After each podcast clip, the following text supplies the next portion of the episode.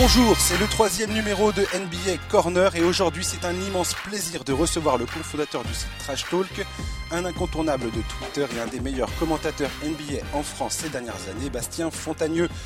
Merci Bastien d'être présent parmi nous dans NBA Corner. Comment vas-tu?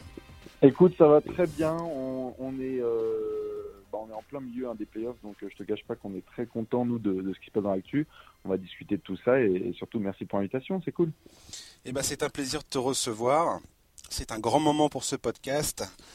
Euh, on va parler tout de suite de euh, OKC Blazers. On va commencer par ça. On, on, on va aussi parler de la série, des séries des demi-finales de conférence Est. Bucks euh, Celtics, Raptors Sixers, et si on a un petit peu de temps, on évoquera euh, les Warriors. Euh, on verra ça. OKC Blazers, Damian Lillard versus Russell Westbrook. On en a déjà beaucoup parlé dans ce podcast, mais je voulais savoir ce que tu as retenu de ce duel entre ces deux joueurs. Bah écoute, je pense que comme comme beaucoup de monde, bon évidemment d'un côté de celui de, Lillard, évidemment exceptionnelle euh, performance euh, sur l'espace de 10 jours, euh, surtout compte tenu du contexte. C'est un petit peu ce qui me touche par rapport à Lillard, c'est qu'on le sait, on est souvent dans, le tout de suite maintenant en NBA et, on s'en souvient la dernière. Il y a quand même un sweep, hein, il y a quand même une vraie claque pour lui. Euh, ils prennent 4-0 hein, contre New Orleans. Lui, ça va pas trop. Il l'a dit lui-même. Il n'a pas voulu communiquer trop dans les médias sur ce qui était arrivé, mais apparemment il y avait un vrai truc qui, voilà, en privé, qui l'empêchait de pouvoir jouer à fond. Et donc, il y a 12 mois de préparation euh, pour essayer d'être au top. Et, et, on, le voit au sommet. On le voit au sommet euh, sur cette série euh, face à une équipe du Thunder qui a complètement déconné à peinture. Il n'y a pas d'autre terme. Donc, vraiment, pour mmh. Lillard, ça c'est super. Parce qu'en plus, c'est vraiment un type sympa. Moi, j'ai eu l'occasion de, de, pouvoir discuter un peu avec lui et, l'interviewer. C'est un des, des, types les plus chics de la, de toute la ligue, hein, parmi, parmi toutes les stars qu'il y a. Et alors côté Thunder, bon bah là Westbrook, que retenir si ce n'est si ce n'est euh, le manque de professionnalisme, euh, de respect mm. pour l'adversaire, euh, d'à peu près tout. voilà, plus les plus les saisons avancent, plus ça devient compliqué de, de, de suivre un garçon exceptionnel comme Russell Westbrook et de se dire bah en fait est-ce que c'est les tracteurs qui disent que ce n'est qu'un joueur statistique n'ont finalement pas raison C'est dur à penser, mais, mais en tout cas, ça, ça, a donné beaucoup raison à ces, à ces personnes-là euh, sur cette série. Ouais. Mmh. Westbrook a beaucoup parlé. Euh, cette saison, le Thunder a gagné ses quatre rencontres euh, face face aux Blazers. Mmh. Et, et, Lillard a, commenté d'ailleurs là-dessus en disant que Russell Westbrook a, affirmé qu'il se faisait qu'il arrivait à botter les fesses de Lillard depuis plusieurs années. Mmh. et là, dans cette rencontre, dans cette série de playoffs, il a répondu de la meilleure manière qui soit, c'est-à-dire que Westbrook est retombé dans ses travers. Ça fait maintenant trois saisons que Westbrook arrose euh, et perd pied en, en playoff. Mhm. Euh, depuis le départ de Durant, c'est catastrophique euh, les mhm. stats qu'il affiche. il a une espèce d'arrogance qui fait partie du personnage, qui, lui permet de bah, d'avoir cette espèce de, de jeu dominant, de, de faire les stats qu'il euh, produit, les triples-doubles depuis trois saisons maintenant, ce qui, ce qui reste complètement impressionnant. Mais en playoff, clairement, Westbrook, ça ne le fait pas du tout. Et, et tu penses que ça, que ça casse un petit peu justement cette image de Westbrook? À quel point tu penses que son, son, image de marque est, est entamée par, euh, par cette défaite? Je pense que celle-là va faire mal. Celle-là va faire clairement mal parce que euh, parce que c'est pas une défaite euh, collective où il y a une équipe qui est vraiment meilleure que l'autre. Euh, là, on est vraiment sur un joueur Lillard qui a atomisé l'autre joueur Westbrook, poste par poste, mm. des deux côtés du terrain, avec un démarrage et un finish absolument exceptionnel. Donc, je pense que ça, ça va lui faire mal par la suite. Je pense qu'on est Là maintenant il est en vacances, donc à la limite c'est tout ce que je lui souhaite. Mais à partir d'octobre prochain, attention, c'est-à-dire qu'il y a, comme tu l'as dit, il y a, il y a quatre matchs puisque Portland et, et Oklahoma City sont dans la même division, donc on va avoir quatre matchs de saison régulière. Mhm. Et il est évident qu'à n'importe quel match qu'il va y avoir ou n'importe quelle mention, on va dire euh, ça va Westbrook, lanceur de briques, et, et Lillard va te la mettre. Donc euh, je pense que ça va lui faire mal. Maintenant, euh, maintenant, quelque part, on, on, on disait aussi euh, un petit peu cette dernière sur euh, Lillard, même si c'est pas un joueur aussi spectaculaire avec la même renommée et qui n'a pas été MVP de régulière comme Westbrook a pu l'être, mais voilà, il y a un an, si on si on faisait le même podcast, mon cher, je pense qu'on aurait dit, bah Lillard, est-ce que ça va lui faire mal? Oui, tout à fait, ça lui a fait mal mmh. pendant un an, mais c'est peut-être aussi ce par quoi il est passé pour essayer de revenir au, top. Et, c'est peut-être la meilleure chose puisse arriver sur la longueur à un joueur comme Westbrook qui,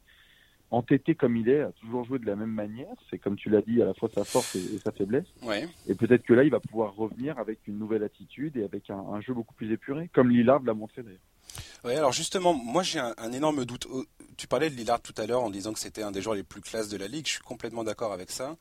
Euh, je trouve que justement Lillard a, su se servir de ses, de ses échecs passés pour rebondir euh, et, rebondir avec une manière incroyable euh, dans ces playoffs. Il faut, il faut quand même comprendre que dans le Game 5, ils étaient à 15 points de retard à 8 minutes de la fin du match. Et que le gars nous remonte ça avec la manière, il provoque ce, ce, passage en force de Westbrook notamment euh, à une minute 39 je crois de la fin du match et il plante ce 3 points euh, qui est un mauvais shoot selon Paul George euh, ce qui n'est pas ce qui n'est pas le cas du tout au final. Ce, qui est, ce qui est ouvert au débat, on va dire. Ouais, alors j'ai trouvé cette stat assez drôle d'ailleurs sur Lillard. Je, je, digresse un peu, mais Lillard plante 39,2% des trois points qu'il qu'il qu'il lance à cette distance. Euh, Paul George euh, inscrit 38,6% de ses trois points quand il est sur une position tout, à fait normale. Voilà. Donc grosso modo, euh, Paul George peut se taire. Hein. Je pense que voilà, il l'a juste pris en pleine tête et puis c'est tout quoi. Bref. Et tout ça pour dire que Westbrook, ça fait 11 saisons qu'il est en NBA maintenant, et je ne pense pas, j'ai je, du mal à croire que Westbrook soit capable d'avoir une espèce d'épiphanie à la fin de cette série et de se dire euh, il faut que je change ma façon de jouer. Westbrook n'a jamais été ce joueur qui dit euh, euh, ouais peut-être qu'il y a un truc qui déconne dans ma façon de jouer quoi. Je ben, vois pas faire je le vois pas faire ça. Bah écoute, pour le coup, je peux entendre, mais j'en parlais notamment puisqu'on on a fait évidemment nos apéros sur Trash Talk pour, pour débriefer de tout ça. Mhm. Et moi, il y a quelque chose qui me, qui me marque évidemment dans cette série, et même sur un événement que beaucoup de gens ont mis de côté, c'est la blessure à l'épaule de Paul George. Euh, c'est une blessure qui a lieu donc euh, à partir de mi-fin février. Et en fait, ce qu'on oublie souvent, c'est que euh, le Westbrook entêté dont on a parlé fait quand même une modification dans son jeu de octobre à février mhm. qui est indéniable. C'est-à-dire qu'on l'a vu laisser le siège de conducteur principal à Paul George. Et on mhm. a vu le Thunder être une des trois meilleures équipes de l'Ouest. Mhm. Et on a vu ce joueur être capable d'être parmi les meilleurs défenseurs et intercepteurs de la NBA cette saison, donc pas que dans les statistiques, mais aussi dans l'impact. Donc à la base, l'effort est là. Euh, donc je, je pense qu'il est capable. Il a montré qu'il était capable. Là où il y a une vraie difficulté, c'est qu'au moment où on se retrouve devant un obstacle, là en l'occurrence la blessure de Paul George, là en l'occurrence une série de playoffs contre une équipe qui est déterminée parce que Portland, c'est aussi un alignement des planètes. Il y a Nurkic, Canter est un ancien de la maison. Il y a du blabla entre les deux équipes qui sont dans la division depuis, depuis quelques mois. Donc, j'entends euh, évidemment ce que, ce que tu dis, et, beaucoup de gens, évidemment, peuvent, dire ça, et, ils auront certainement raison, tu auras certainement raison. Peut-être que Westbrook ne va jamais changer. C'est le premier à, à parler ainsi, à dire euh, j'ai joué comme ça pendant 11 ans, c'est pas demain que je vais changer. Mais dans les faits, on ne peut nier le fait que sur les trois quarts de la saison régulière, il y a eu cette modification et mm. ça a permis au Thunder d'être une équipe bah, conventionnelle dans le rétroviseur de Denver, pas si loin que ça des Warriors, en tout cas en termes de résultats euh, collectifs sur la régulière. Et où on se disait, bah, Westbrook, en fait, peut-être qu'il a compris que c'est Paul George qui va mettre ses 40 points et que lui va faire bah, 18 points, 12, 12 rebonds, 12 passes euh, et, une, et une pression tout terrain en défense. Ce qu'il n'a pas du tout fait pendant les playoffs puisqu'il a tombé dans ses travers. Voilà. moi, je là où je suis pas, je, suis d'accord avec toi en ce qui concerne la saison régulière. Et d'ailleurs, c'est l'image, j'ai l'impression, qui est en train de ressortir dans les médias américains, c'est que Westbrook est en train de, devenir un joueur, excellent joueur de saison régulière. Euh, bravo, euh, triple double. Il est capable de, déférer, euh, il est capable de faire des passes, de laisser Paul George prendre le, poste de numéro 1 dans l'équipe. Mhm. Il n'y a pas de problème. Mais une fois, une fois qu'on analyse ces, ces stats en playoff, il y a une espèce de, continuité incroyable où il arrose dans tous les sens, il est incapable de mettre un shoot à trois points, alors qu'aujourd'hui la ligue est complètement dirigée sur le tir longue distance. Mhm. Et euh, il a un manque d'efficacité assez terrible. Et il arrive à, creuser sa propre tombe à chaque fois. C'est-à-dire que voilà, des 5 sur 20, 5 sur 21. Il nous a fait un très bon match tel Game 3, euh, où euh, il, a une efficacité qui est, qui est, qui est là. Mais mhm.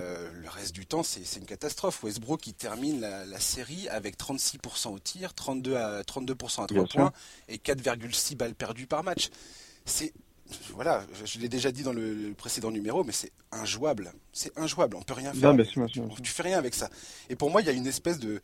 C'est un peu la même rengaine à chaque fois avec Westbrook. Et j'ai un doute sur le fait qu'en playoff, il soit pas là à mettre les œillères et, et à faire. Bah, il y a des joueurs comme ça. Il y a des joueurs comme hmm. ça. Euh, on, verra justement si ce genre de claque, parce que là, c'est vraiment une claque euh, par le passé. C'était un petit peu démerdier en Et puis voilà, là, c'est une claque parce que parce qu'il y avait les résultats, il y avait le modèle avec Paul George et ça gagnait des matchs. Et ils ont gagné des gros matchs cette saison. Donc là, il y a une vraie claque en antenne nationale, en plus avec ta manière, puisque Lillard continue à lui mettre des gifs, que ce soit sur ou en dehors du terrain.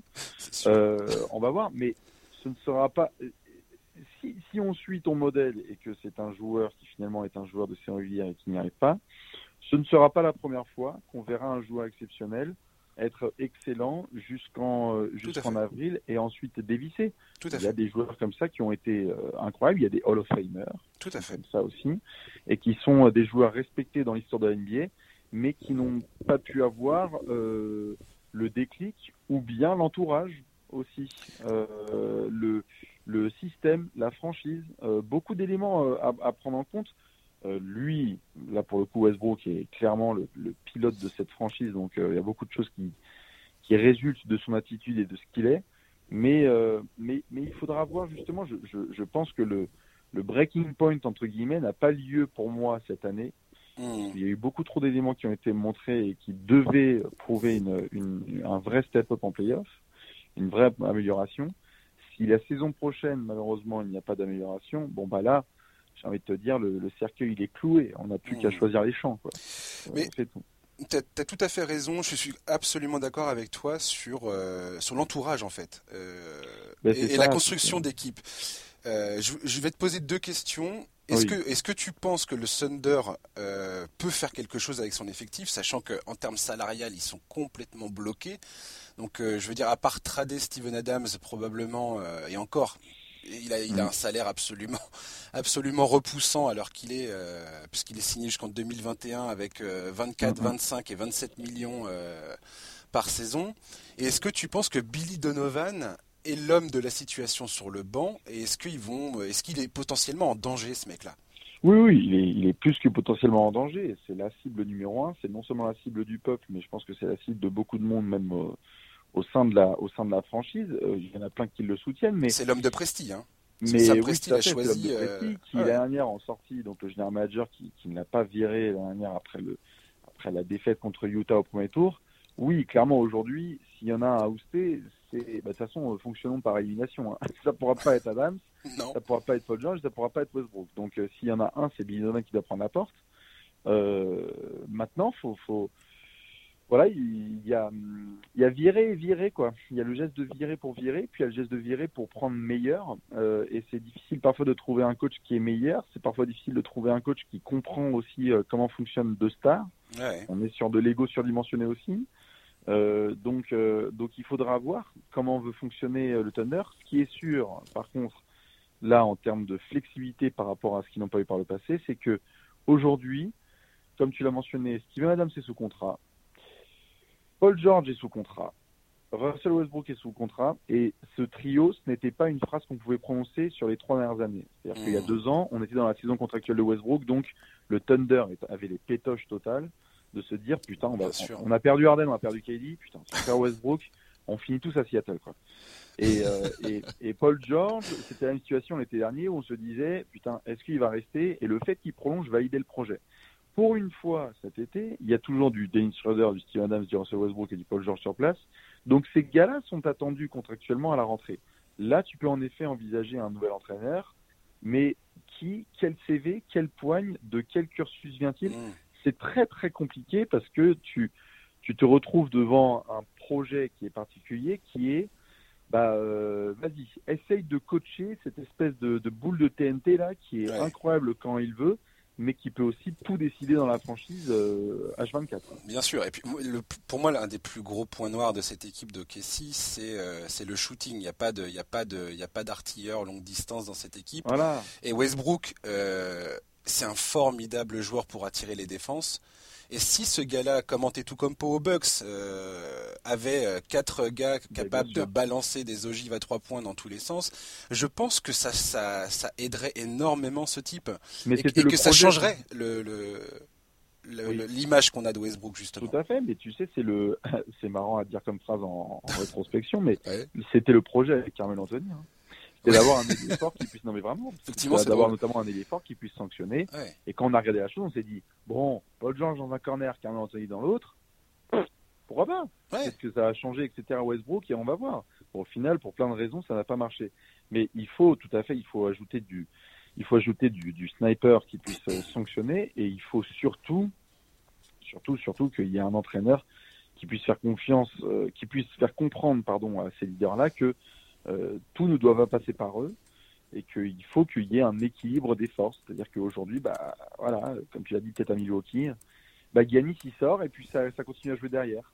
Aujourd'hui, si tu sors euh, les deux, il euh, n'y a pas de fond. En fait, il n'y a pas de fond de jeu. Et preuve étant, quand Paul George s'est blessé, je crois que sur les trois premiers matchs qui suivent cette blessure, il y a deux défaites cinglantes et il y a une victoire au quasi-buzzer contre les exceptionnels Memphis Grizzlies. Donc, si tu veux, c'est un petit peu c'était un petit peu le, le, le, le coup de, de, de, miroir, de transparence par rapport à la vraie identité Thunder qui était trop faible. Quoi. Ouais.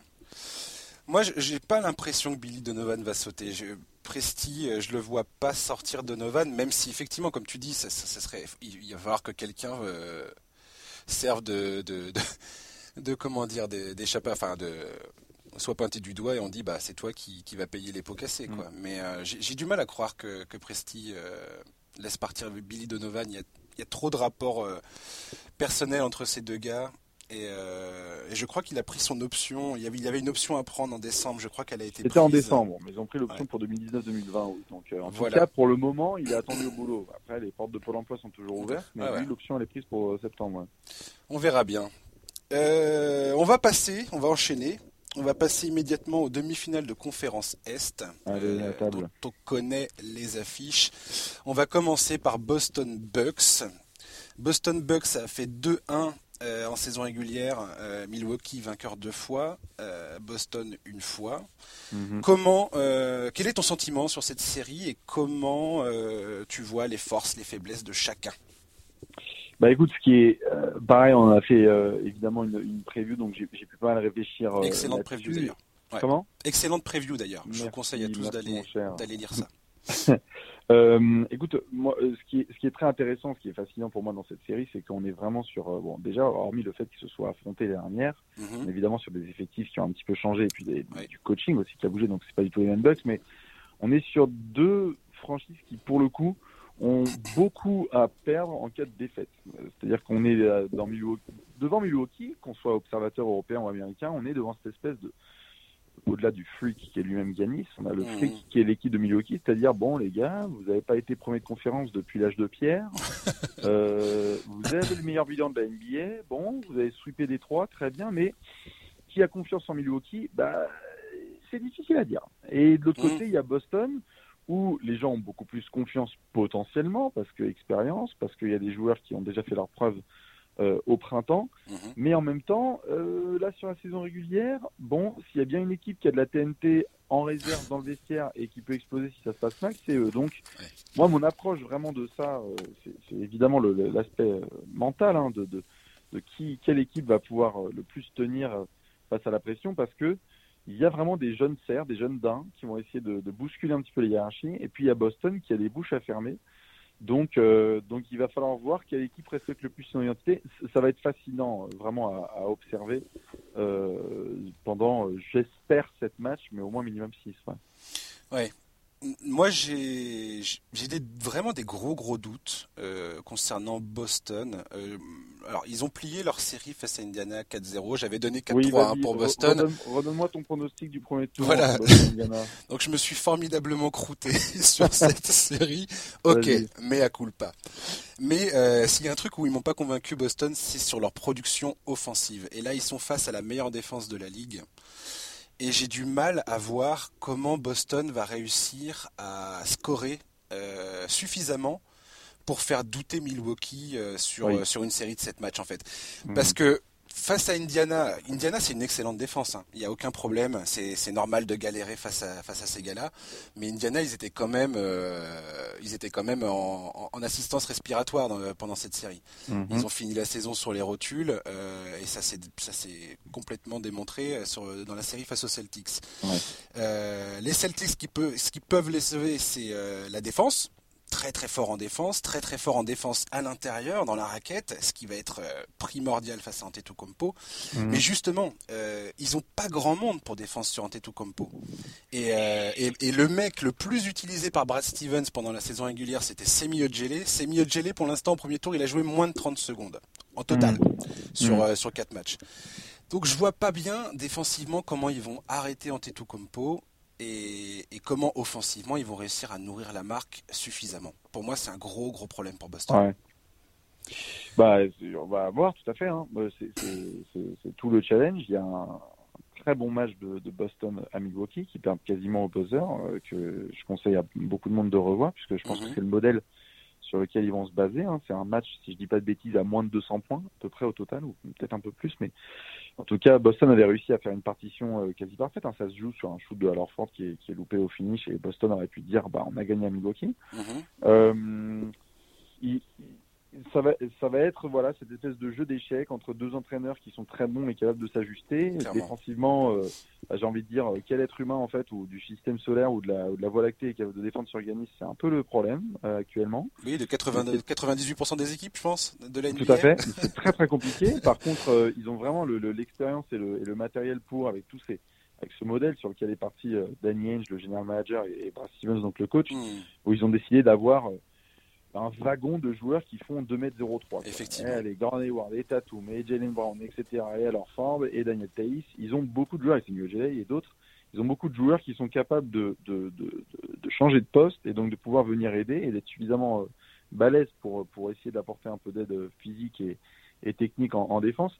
Moi, je, je, je, je, continue de croire quand même que Boston a les joueurs de, de qualité pour, euh, pour pouvoir créer balle en main, limite limite peut-être même plus que, que, Milwaukee en termes de pure création balle en main. Ils sont, en tout cas, ils sont capables de tenir le regard mhm. euh, et peut-être de, de, créer mieux. Donc, je pense que ça va jouer là-dessus euh, et, et, surtout sur le fait que, ben voilà, ils ont, ils ont été les premiers à dire que la saison régulière, bah, c'était une compétition et les playoffs ont été une autre. Et j'espère qu'ils se sont préparés comme il faut parce que c'est, parce que jouer ces Bucks-là, tu parlais de, de meilleure défense de la NBA. Tout à fait. C'est aussi en fait la meilleure attaque c'est-à-dire que c'est un peu une attaque ah, qui, est indéfendable. Ils sont, ils sont euh, extrêmement violents à regarder et à, jouer. Donc euh, tout, tout va dépendre du rythme de jeu, je pense. Euh, ça notamment sur cette série, c'est-à-dire voir, voir quelle équipe va, va un peu dicter le ton. Quoi. Est-ce que, est-ce que Boston va décider de ralentir ça et on y va sur demi-terrain et donc tu forces Giannis Antetokounmpo bah, à prendre que des jump shots sur des jump shots sur des jump shots et donc tu mets un rang de 4, 5 joueurs qui laissent certains ouverts certes, mais voilà, c'est tout le choix. Est-ce qu'ils vont laisser Giannis tourner en 50-10-10 ou est-ce qu'ils vont dire, bon, bah, on le ralentit et on essaye de faire en sorte que les autres joueurs moins bons sanctionnent C'est tout le challenge. c'est ce qu'ils pensent. Je sais que Brad Stevens ne dort pas en ce moment. Ouais, c'est sûr. Ouais. Et, et, je pense que l'adresse à trois points dans cette euh, dans cette rencontre euh, va être euh, va être décisive. C'est-à-dire que euh, celui qui, parvient à planter ses shoots longue distance risque d'avoir un, sérieux avantage. Comme tu dis, le, banc de Boston, euh, pour moi, est, supérieur à celui de, Milwaukee. Donc c'est effectivement, ils ont une pléiade de joueurs euh, différents pour euh, lancer à l'assaut d'Antetokounmpo. Euh, la défense des Bucks, aussi formidable soit-elle, a tendance à laisser beaucoup de shoots à trois points. Bien sûr. je crois que s'ils sont dans les, c'est une des équipes qui laisse le plus de tentatives à trois points euh, de la ligue. Et les Celtics, eux, sont pas mauvais dans cet exercice. marqué à longue distance. Donc je pense qu'effectivement, les Gordon Hayward, les Marcus Morris, les Rosier, ah, tous ces gars-là, voilà, il, il, va falloir planter les shoots. Et derrière, comme tu dis, le, choix de Boston, ça va être est-ce qu'on va, est-ce qu'on plâtre, on, cimente la raquette et on voit s'ils arrivent à nous à nous, à nous planter à, l'extérieur ou pas. Euh, j'ai hâte de voir Malcolm Brogdon euh, devrait faire son retour dans cette série. Ça peut mhm. être pour moi un joueur déterminant. Euh, avec son playmaking, sa façon de, de créer du jeu et, notamment sur son adresse. Le mec, il est à, plus de 42% à 3 points cette saison mhm. avant sa blessure. pour moi, ça peut avoir son importance et c'est pourquoi moi je pense que les Bucks, les, je les vois, je les vois gagner en 6 matchs les Bucks. Je donne 4-2. L'avantage du terrain, Antetokounmpo et euh, une défense et une attaque euh, pour moi qui, est qui va être trop compliqué. Euh, ça va être trop compliqué à gérer pour, pour Boston. Oui, je, bah, je, comprends. Moi, moi je, je, crois les avoir mis en 7. Je crois que j'ai mis les Bucks en 7 qui vont en finale de conférence. Mm. pour la simple et bonne raison que si, même si même s'il peut y avoir du cataclysme et ça s'en sort pas, etc. Mm-hmm. enfin, il, te suffit de remporter tes matchs à domicile et Milwaukee est tellement violent en fait dans leur dans leur salle ah, s'il y a un cas de Game 7, euh, avec tout ce que ça comprend, avec les coups de sifflet à ton avantage, avec le rythme de jeu, avec le couteau entre les dents, enfin voilà, c'est clairement une équipe que j'ai du mal à voir se rater sur un Game 7 à la maison euh, en ayant le meilleur joueur euh, de la saison et, vraiment de la ligue cette saison dans leur effectif. non, non, c'est sûr. Mais je, mais pour autant, euh, si Milwaukee mène 3-1, euh, j'enterrerai pas Boston pour gagner dessus. Hein. C'est ça qui va être assez fascinant, mm. c'est que ils ont trop à jouer là, Boston, pour euh, pour pouvoir se laisser un petit peu aller. Il y a de la free agency, il y a des blabla qui ont eu lieu pendant des semaines pour donner rendez-vous en playoff. Tu as été en finale de conférence dernière. Voilà, il faut il faut tout donner dans la bataille pour montrer qu'en fait, bah oui, quand on est au complet, on, on peut on peut faire ce qu'on avait prévu en octobre, qui était d'aller en finale NBA, quoi. Bien sûr, ouais. Il y, a un mec que j'ai hâte de voir dans cette série aussi, c'est Eric Bledsoe. Eric Bledsoe l'an dernier face donc dans ce premier tour face aux Celtics. Ah bah, il a pris la sauce. Hein. je pense que ça a été une, humiliation euh, qu'il n'a pas oubliée et il a beaucoup approuvé. Alors après là il va se retrouver, c'est plus Terry Rosier qu'il a en face de lui et Dieu sait que Terry Rosier lui a donné euh, lui a donné euh, à la cuillère à mhm. manger pendant toute la série la, saison passée. Là, il va se retrouver face à Kyrie Irving. Ça va être une autre paire de manches. J'ai hâte de voir ce duel, qui pour moi est un des duels les plus intéressants de cette série. Ouais, bien sûr. Non, non, ça va être, ça va être fascinant à regarder. En plus, euh, voilà, maintenant que Boston aussi sait que Marcus Smart c'est un peu compliqué pour un retour, euh, bah, ils vont, ils vont essayer de doser justement sur du Rosier et du Kyrie Irving. Donc euh, oui, avec Bledsoe qui fait une super saison totalement dans l'ombre des Middleton et Antetokounmpo qui sont All-Star, lui a été vraiment exceptionnel des deux côtés du terrain. Donc oui, ça va être ça va être fascinant à observer. Euh, moi, j'ai mis le j'ai mis le zoom, j'ai mis les jumelles sur Alorford. Hein. Euh, J'ai mis les, jumelles sur Alorford parce que le Coco, il le sait, il y aura du Brook Lopez, il y aura du Giannis, il y aura parfois du Mirotic. Et c'est tellement la pierre angulaire de Boston. Euh, voilà, quand quand Alorford va, tout va un peu. Hein. On l'a vu l'année dernière en demi-finale on était là au pétard contre Joel Embiid, bah, pareil, hein, il lui a donné à la petite cuillère euh, parce qu'il était plus expérimenté, Clairement. qu'il savait se passer le terrain, qu'il savait bien défendre, un peu flopper quand il faut, boxer quand il faut, etc. Et, et c'est le patron, en tout cas c'est le patron du vestiaire à, Boston et qui fait en sorte que le, que le navire tourne. Donc, euh, enfin, le navire va tout droit. Donc, euh, moi je, je vais clairement pas le quitter du regard parce que mm. il, parce qu'il peut être cette espèce de, de, de, de facteur X côté Boston qui bah, qui fait dérailler un plan de jeu de Milwaukee qui, est, qui a été injouable pendant six mois. Quoi. C'est marrant que tu dises ça parce que c'est exactement ce que j'ai marqué sur ma, sur ma petite fiche de préparation de cette émission. Hein. Alors Ford, joueur clé, et, pour moi, effectivement, ce que tu viens de dire par rapport à Philadelphie l'an dernier est tout à fait valable par rapport aux Bucks. C'est-à-dire que aujourd'hui, dans la défense de Milwaukee, il y a un truc qu'ils arrivent très très bien à faire, c'est à diriger les joueurs vers Brook Lopez. Brook Lopez, moi, ça m'a, je, je, pensais pas, mais c'est un excellent, euh, un excellent défenseur dans la raquette. Bien sûr. Euh, et, euh, et, je pense effectivement que la capacité d'Alorford de planter à trois points, je pense que Boston va jouer petit, c'est-à-dire qu'ils vont, ils vont enlever Baines du 5 majeur, ils vont nous mettre du Gordon Hayward ou, ou Morris dans le 5 avec Brown et Tatum. Et, et cette, cette, capacité de de se faire sortir Brook Lopez de la raquette, je pense, va poser beaucoup de problèmes, ah, va forcer Milwaukee à ajuster sa défense. Et J'ai hâte de voir ça. Et Budenholzer, aussi incroyable et formidable soit-il, pour moi c'est le coach de l'année, euh, pour moi il n'y a, pas, a pas débat. Mais Budenholzer a, a aussi un, petit historique de pas toujours, euh, pas toujours savoir s'ajuster en playoff.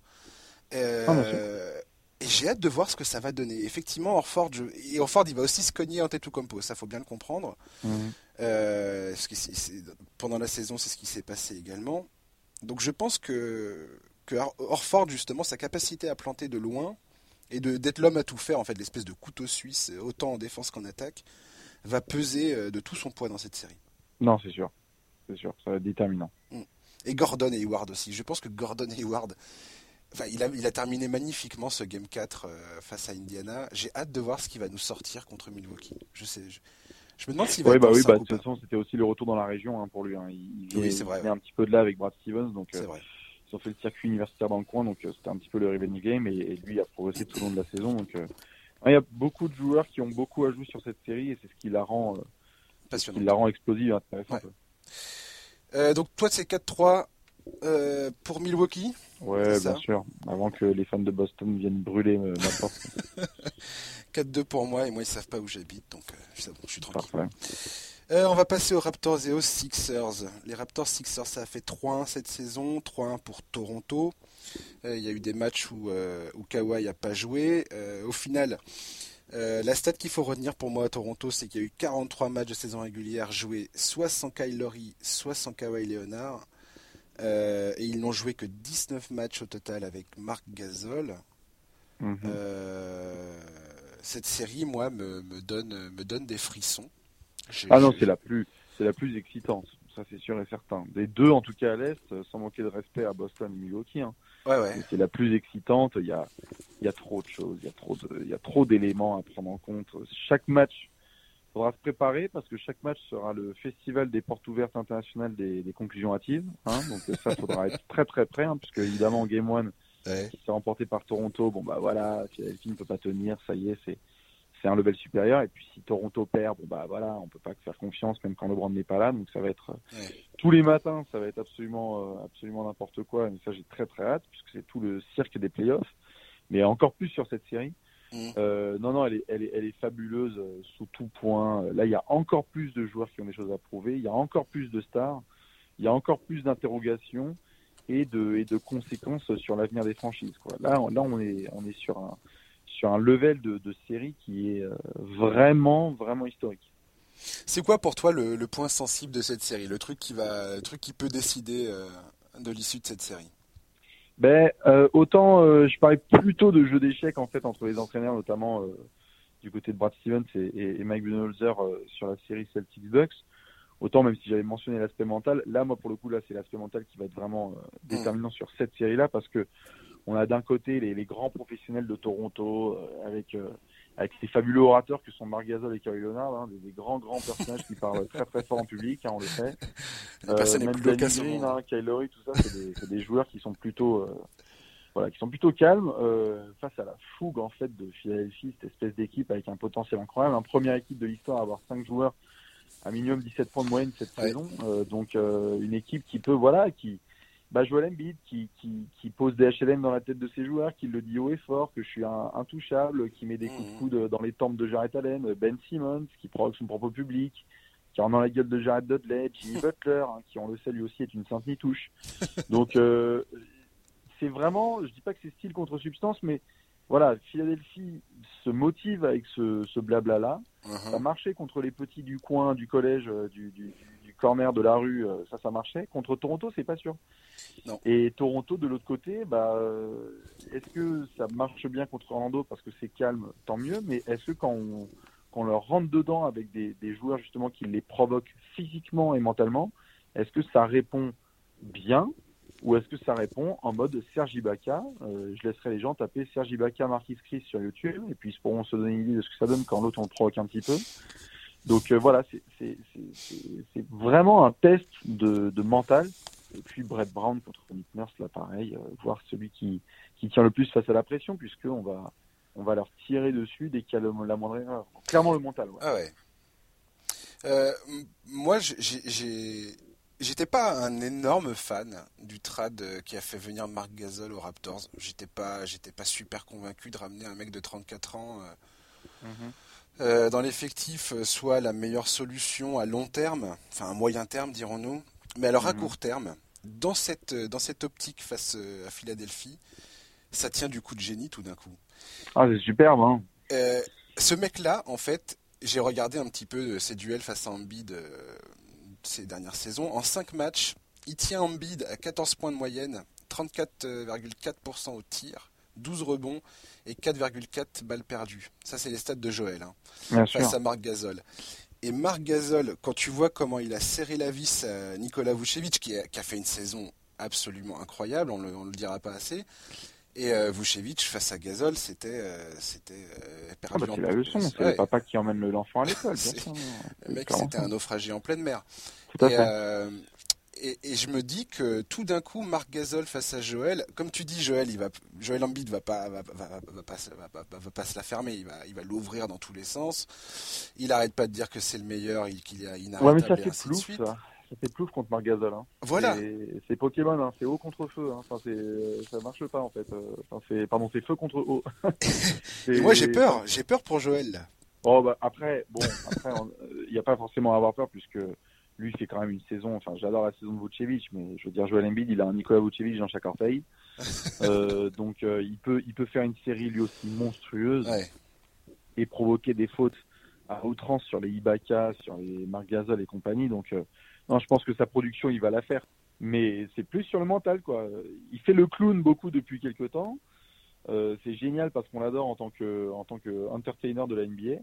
N'empêche que l'année dernière, on s'en souvient tous de ce qui s'était passé. On en parlait tout à l'heure avec Alorford. Mhm. Joueur cérébral, intelligent, peut-être un peu plus petit, un peu plus technique, mais bon, voilà, euh, bien entouré et bien préparé. Bah, ça a fait plouf et on s'est retrouvé devant un Joel Embiid qui a pas su s'ajuster, qui s'est fait euh, qui s'est fait avoir par plus expérimenté et plus malin. Et dans le genre plus expérimenté, plus malin, Margazol, c'est compliqué de faire mieux. Je suis d'accord. Et effectivement, enfin, je suis euh, entièrement d'accord avec toi sur l'aspect mental. C'est-à-dire que mentalement, c'est là-dessus que va se jouer cette série. Et que Philadelphie, que ce soit Simmons ou Embiid, ils ont tellement tendance à se laisser prendre au jeu de ce truc-là et face, eh à, face à des mecs comme euh, Léonard et, Gasol qui eux vont bien, vont bien se taire, mais alors vont sortir les gifles euh, à la première occasion. Et il y a un autre duel, ce duel entre Léonard et, Simmons qui pareil me glace le sang pour, euh, pour Ben Simmons, pour les fans de Philadelphie, je suis désolé. Mais Simmons face à Toronto quand, quand Kawhi Leonard a joué et que Kawhi Leonard défendait principalement sur Ben Simmons, Ben Simmons tournait à 8 balles perdues par match ah, C'est-à-dire que le mec était en train de l'emmener à l'école et lui mettait une tape sur les fesses et vas-y Bien sûr, bien euh, sûr. Non, non. C'est une horreur. C'est une horreur. Mais c'est tout le. Mais je, je, moi, je prends le pari de réécouter ce podcast euh, dans d'ici quelques jours et de ressortir la fameuse phrase de Jared Dudley, qui, je pense, va mhm. prendre beaucoup plus de sens euh, sur cette série, où on va voir si justement Ben Simmons sur demi-terrain peut faire, parce que là, Toronto, le plan de jeu est simple. Hein. Tu, tu coupes tu coupes la transition et Ben Simmons, tu le forces. Et à ce moment-là, ça devient plus compliqué pour Philadelphie d'attaquer. Et je dis pas que Ben Simmons s'est pas attaqué sur le mi il a montré qu'il était capable, mais là, ouais, je pense que ça va être le vrai gros challenge de son début de carrière, où en fait, euh, bah, c'est des tueurs à gages, quoi, en face. Défensivement, euh, ils, ont préparé un plan de jeu, à mon avis, qui vont lui rappeler que c'est un joueur de deuxième année, quoi. Oui, oui, et puis alors, sans compter qu'en face, enfin, tout à l'heure tu parlais de, la magnificence du 5 majeur de, Philadelphie. Effectivement, les gars, ils ont un 5 majeur. Euh, T'as la bave aux lèvres quand tu vois ça, hein. c'est très très excitant. Mais le, le, 5 de. S'il y a un 5 majeur qui est capable d'affronter celui de Philadelphie, c'est bien celui de Toronto. Je veux dire, les ah, mecs, ils ont, ils ont Marc Gasol, Kawhi Leonard, Pascal Siakam. Pascal Siakam qui nous a fait un premier tour absolument incroyable. Euh, ce mec-là, c'est la meilleure progression de l'année euh, en ce qui me concerne et il n'y a pas débat. Mhm. Euh, ensuite, tu as Danny Green. On sait très bien que Danny Green, non seulement c'est un tueur dans la ligne des trois points, et en plus c'est un excellent défenseur, extrêmement cérébral, quelle expérience, tout ce que tu veux. Kyle Lowry, alors Kyle Lowry, c'est un peu plus compliqué parfois offensivement, mais défensivement, c'est un, un bulldog, le gars. Donc, je pense que Philadelphie perd pas mal de, son avantage euh, dans ce duel euh, du, 5 majeur justement. Et le banc, le banc de Toronto est extrêmement, extrêmement fort. c'est Norman Powell, c'est c'est Sergi Baca, c'est tous ces mecs-là. Et, Bien sûr. et je vois pas comment Philadelphie va s'en sortir en fait. Donc quoi, tu mets 4-1 J'ai pas, j'ai pas eu le courage de mettre 4-1. J'ai mis, j'ai mis 4-2 si Ambid a son genou qui le laisse tranquille. Mhm. J'ai mis 4-1 si, si le genou devient, devient, devient un problème. Et, et, voilà. Mais je vois pas, je vois pas, je vois pas plus, je vois pas, je vois pas, je vois pas du 4-3 quoi. Bah, figure-toi que c'est mon pronostic. J'ai mis 4-3. J'ai mis 4-3 pour les Raptors. Euh... juste pour le talent quand même, parce qu'on parle à peine de ouais, ouais, on a, on n'a même pas parlé de Tobias Harris, tu vois. Enfin, je veux dire, c'est, voilà, c'est, des mecs qui sont capables de prendre feu à n'importe quel moment et quelle que soit la défense, quoi. Donc, euh, il te suffit d'un match de ces mecs-là pour en gagner un, puis deux, puis trois, en fait. Donc, euh, je, je, j'ai un, un tout petit peu plus de confiance en toi là-dessus sur les Sixers qui ont euh, cette capacité à pouvoir faire des, des cartons offensifs comme on a rarement vu. Quoi. Les pauvres Nets, euh, ils ont pris un carton all-time en playoff, ils ont pris 50 points dans le troisième carton du game 2. Il n'y a, y a, rien à faire, ça rentre, ça shoot, ça transition, ça rebond, ça galope. Et ils vont en avoir hein, des séquences comme ça. Et il en faut pas beaucoup pour Philippe pour, euh, pour créer un écart monstre. Euh, malgré la bonne défense de Toronto. Et bon, euh, voilà, je pars sur 4-3 et puis aussi parce que c'est le cœur qui parle. Mmh, T'as envie de voir une série. Ça me ferait chier qu'il n'y ait que 5 matchs de ça, tu vois. Moi, je suis bien chaud pour prendre double ration au, self. Et franchement, euh, je suis exactement dans la même position, mais j'y crois pas une seconde. Dans le sens où Philadelphie nous a déjà prouvé que mentalement, Embiid et Simmons, ils sont, ils sont assez friables. Euh, Brett Brown, c'est pas le plus, euh, c'est pas le plus, le plus, le plus doué pour monter des stratégies mhm. euh, convenables. je suis d'accord, ne pas parler de Butler et Tobias Harris. c'est le problème pour moi de ces deux gars-là, c'est que, enfin, Harris, c'est un bon shooter extérieur.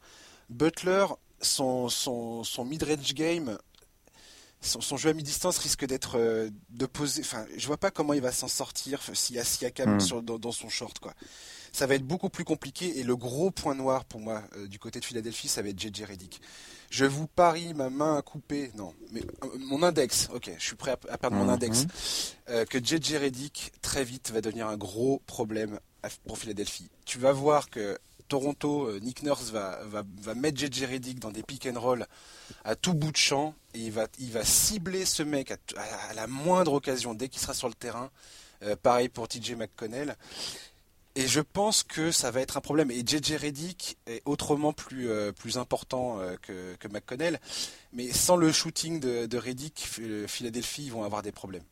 Et, non, je, sûr. et je pense que le, le, le, problème défensif que va, que va poser Reddick, et c'est ce qu'a fait Stevens l'an dernier, il a exactement fait ça.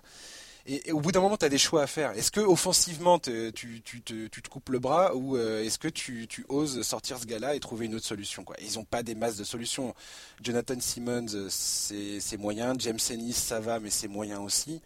Non, c'est sûr. Je sais pas trop comment ils vont s'en sortir en fait à ce niveau-là. Bah, c'est clair qu'il va falloir essayer de, de, cacher un mec comme Reddick. Après, bon, il est, il est stable, il arrive à faire le, le, le boulot quand il veut. Il a été parfois exposé, mais on mm. trouve toujours un moyen de, de, t'en sortir. si s'il le cale en permanence euh, sur Danny Green, bon bah personne va en faire une quiche Lorraine. Hein. Ce sera le premier à se caser sur lui et, ils vont pas demander des isolations sur le pot Danny Green qui qui fait euh, perdre environ 5 années d'espérance de vie à Gregovic à chaque fois qu'il pose un dribble. Donc euh, donc non, je, je pense qu'ils vont réussir à trouver un petit peu la le système ou la faille pour que Reddick puisse mettre ses shoots. Et puis de toute façon, ce sera sur un volume de temps de jeu qui sera pas énorme. Euh, le reste du temps, il y aura beaucoup de, Mike Scott et d'autres joueurs comme ça qui seront là pour apporter de la, de la, de la, tonicité physique parce qu'en face, Toronto aussi peut jouer très physique. Ouais, ouais. En fait, Philadelphie, ils ont sacrifié de la profondeur de banc, euh, bon, qui n'était pas, qui était pas si, euh, si convaincante que ça euh, en ce qui les concerne, moins que les Raptors finalement. Hmm. mais j'ai hâte de voir en fait comment, voilà, il y, a des ajustements énormes dans cette série. Ça va être passionnant à suivre. Moi, cette série, c'est clair que je, je, je, pense que je vais pas louper une miette de cette histoire. Ça, ça commence samedi soir. Hein. Ouais, ouais. Et franchement, il y a, y, a des, y a des décisions tellement, euh, des décisions stratégiques qui vont être, qui vont avoir un impact incroyable sur le résultat final. Et, on n'est pas à l'abri de se taper des matchs, par contre, je pense, avec du, plus 15, plus 20 pour une équipe à un moment ou un autre. Quoi. Oui, et, voilà, et le match suivant, ça sera une autre histoire.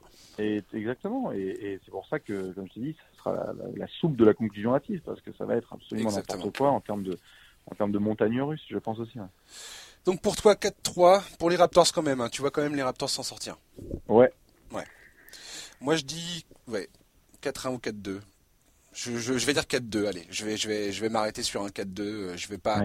Effectivement, tu, tu m'as, tu m'as, tu m'as eu sur le Butler Harris. Euh, bah, on en parle à peine, quoi. potentiellement, c'est égal. Ils sont, ils sont en, négociation de contrat cet été aussi. Hein. Ouais, ouais. Ouais, ouais, mais je te dis, moi, Siakam et Green, euh, pour, pour, euh, pour euh, couvrir ces deux gars-là, c'est idéal. Les Raptors sont construits idéalement pour arrêter Philadelphie. Je... Il n'y a pas un poste où, où, Toronto est, là à se dire merde, on est, on est, on n'y arrivera pas sur ce, sur ce duel-là, quoi. Je vois, je vois pas la difficulté en fait. Mhm. À part Embiid s'il prend feu et que Marc Gasol arrive vraiment pas à à dominer, euh, enfin, je veux dire, à, limiter la casse, on va dire. c'est plus ça la question. Non, c'est sûr.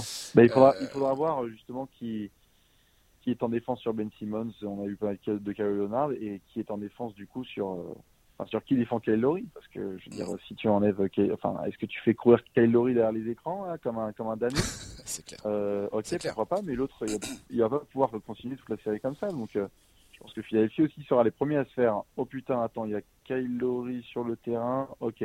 Fais voir juste là si on met euh, Jimmy Butler sur lui en un contre un. Ok. Enfin, tu vois, il y, a, y, a, des possibilités. Ouais, ouais. Et, l'autre truc, c'est voilà, c'est Kawhi Leonard. je veux dire, Kawhi Leonard, il est absolument incroyable. Face au Magic, c'est facile d'être d'être d'être d'être captivant et, et, de paraître invincible. Euh, ce qui moi, c'est ce qui m'a donné l'impression. Le dernier match de, de, Toronto face au Magic, euh, Kawhi Leonard, il a 5 sur 5 à 3 points, 8 sur 11 au tir. Enfin, mm. c'est n'importe quoi. Euh, face à Ben Simmons, j'ai peur que Ben Simmons se fasse humilier en fait. Voilà. Ben, vraiment. C'est un sacré propos, mais on pourra pas, on pourra pas. Bah, excuse-moi, mais 8 balles perdues par match dans leur duel, c'est hard. Je crois qu'il y a un match où il perd 11 balles contre Kawhi Leonard, et j'ai re-regardé le match euh, hier, hier soir, et c'est franchement, t'as envie de pleurer. T'as envie de pleurer, t'as l'impression de voir un gamin qui, euh, qui, se, fait, qui se fait voler son, goûter, quoi. Mais, mais, voilà, ne pas oublier non plus, euh, qu'on a mentionné. Hein, il y a eu beaucoup de transferts euh, cette saison, euh, mhm. donc euh, il faut voir aussi quelles donnent ces deux équipes maintenant qu'elles sont dans ce modèle-là. les deux franchises, il y a eu du gros transfert. Et puis les matchs de saison régulière, je pense que je pense que tu peux demander aux Blazers ce qu'ils en pensent. Vu qu'on parlait de Blazers Thunder tout à l'heure. Parfois, on a tendance à se baser un tout petit peu trop là-dessus, alors que c'est plus la, la, dynamique récente du premier tour qui va, qui va prévaloir. Je suis complètement d'accord euh, que les matchs de saison régulière, ça ne veut pas forcément dire grand-chose dans l'optique des playoffs. Après, euh, si, on, si on suit la comparaison Blazers-Thunder, euh, voilà, pour moi, les mecs qui ouvrent la bouche, c'est les Sixers et j'ai peur que le trash talk légendaire de Embiid et de Simmons soit pas soit pas à la hauteur dans, ce, dans cette histoire, quoi. Mhm. Et que vite ils perdent de pied justement. Enfin, l'an dernier quand j'ai vu euh, quand j'ai vu Embiid euh, enfin complètement douter, euh, notamment dans ses décisions en fin de match. Si les matchs sont serrés, pour moi c'est avantage Toronto. Donc j'ai été quand même assez déçu l'an dernier. Est-ce qu'ils mhm. ont pris du plomb dans la tête, dans la cervelle, et que ils vont être capables de, mieux gérer tout ça? J'en sais rien. J'ai hâte de voir ça. Je, reste ouvert, hein. je reste ouvert d'esprit, mais je suis pas super confiant. Voilà. Bien, c'est noté. On va terminer rapidement. Euh, on va pas faire, on va pas en faire des caisses, mais hier soir, il s'est quand même passé une chose, c'est que les Warriors ont perdu euh, une deuxième fois à domicile eh face aux Clippers. Les Warriors n'ont pas perdu deux fois à domicile euh, dans une série de playoffs depuis depuis 2016 face à Cleveland. Eh oui. Quand ils ont perdu ce fameux avantage de 3-1, eh est-ce que les Clippers vont sortir les Warriors? Je te le demande tout net, Bastien réponse. Qui dit question conne dit réponse conne, évidemment non. Je peux te le dire tout de suite. Non, évidemment, hein, les Warriors vont finir ça, que ce soit en 6 ou en 7, hein, je dirais, n'est pas le problème. Non, non, ils ont, ils ont la flemme, voilà, ils sont. Ce sont, ce sont ces Warriors, ce sont ces Warriors là, quoi, qu'on a vu, qu'on a pu pointer du doigt un petit peu. Euh, qui sont capables de très mal défendre, qui sont capables aussi de très mal défendre, mais qui sont capables d'avoir la flemme, qui pensaient avoir fait le principal en gagnant 3-1 et en se disant que les Clippers allaient gentiment donner la victoire dans les mimines de Stephen Curry et compagnie, qui jamais n'oseraient emporter un deuxième match à l'Oracle Arena. Ben voilà, voilà ce qui se passe quand on prend un petit peu son adversaire de haut, quand on ne défend pas, quand on n'a plus euh, l'intensité du déplacement, où voilà, il y avait un peu une mission. Alors ça, ça motive les Warriors de se déplacer, donc euh, ils font deux magnifiques matchs à, Los Angeles. Bon, bah tu rentres à la maison et, tu prends tes aises. C'est c'est c'est à peine étonnant. Enfin, je veux dire, là, beaucoup de gens et moi compris attendions. J'attendais moi que la série se termine ce soir. Ah bah oui. Mais pas plus étonné que ça parce qu'on voit aussi ce que les Clippers ont fait cette saison en termes de fighting spirit, euh, ce qu'ils sont capables de faire dos au mur. Et puis surtout, euh, c'est ces Warriors qui qui peuvent passer du d'un extrême à l'autre euh, assez rapidement. Donc voilà, bon non, je pense qu'ils vont quand même euh, gagner la série, hein, sauf si tu me sors une breaking news là euh, en direct, mais je, je, je, pense quand même que ça termine ça gentiment. Hein. On va éviter Clippers Rockets en vrai, si tu veux bien. Quoi que ça serait génial parce qu'il y a pas mal, il y a pas mal d'histoires entre ces deux clubs. mais effectivement, je, je pense, enfin, je, je crois pas une seconde que les Clippers vont vont, vont s'imposer dans cette série. Euh, pour moi, c'est juste symptomatique de, de, de, la, de, la, nonchalance et de l'arrogance euh, totale des Warriors cette saison. voilà et qui pour moi est assez insupportable. Pareil, on a déjà parlé dans le podcast de, de ce truc-là. Euh, Est-ce que pour les fans des Warriors, il y a du souci à se faire face aux Rockets? Est-ce que est-ce que pour les, les Rockets, ils, ils, sont pas en train de se frotter les mains, en train de se dire mais on va les, on va les, on va les piler ces gars-là en fait? S'ils abordent le truc comme ça. Euh, alors je sais pas s'ils vont les piler. Par contre, euh, oui, s'il y a un moment, euh, tout fan de Golden State que vous soyez depuis 6 mois, 1 an, 4 ans ou 15 ans ou 30, euh, S'il y a un moment où il faut, euh, il faut trembler des genoux, c'est maintenant. Ça, c'est sûr et certain. Mmh. Moi, je l'ai pas encore fait la preview euh, d'une potentielle série parce qu'on attendra que les bah Warriors se qualifient gentiment et pour affronter les Rockets en demi-finale. Bien sûr.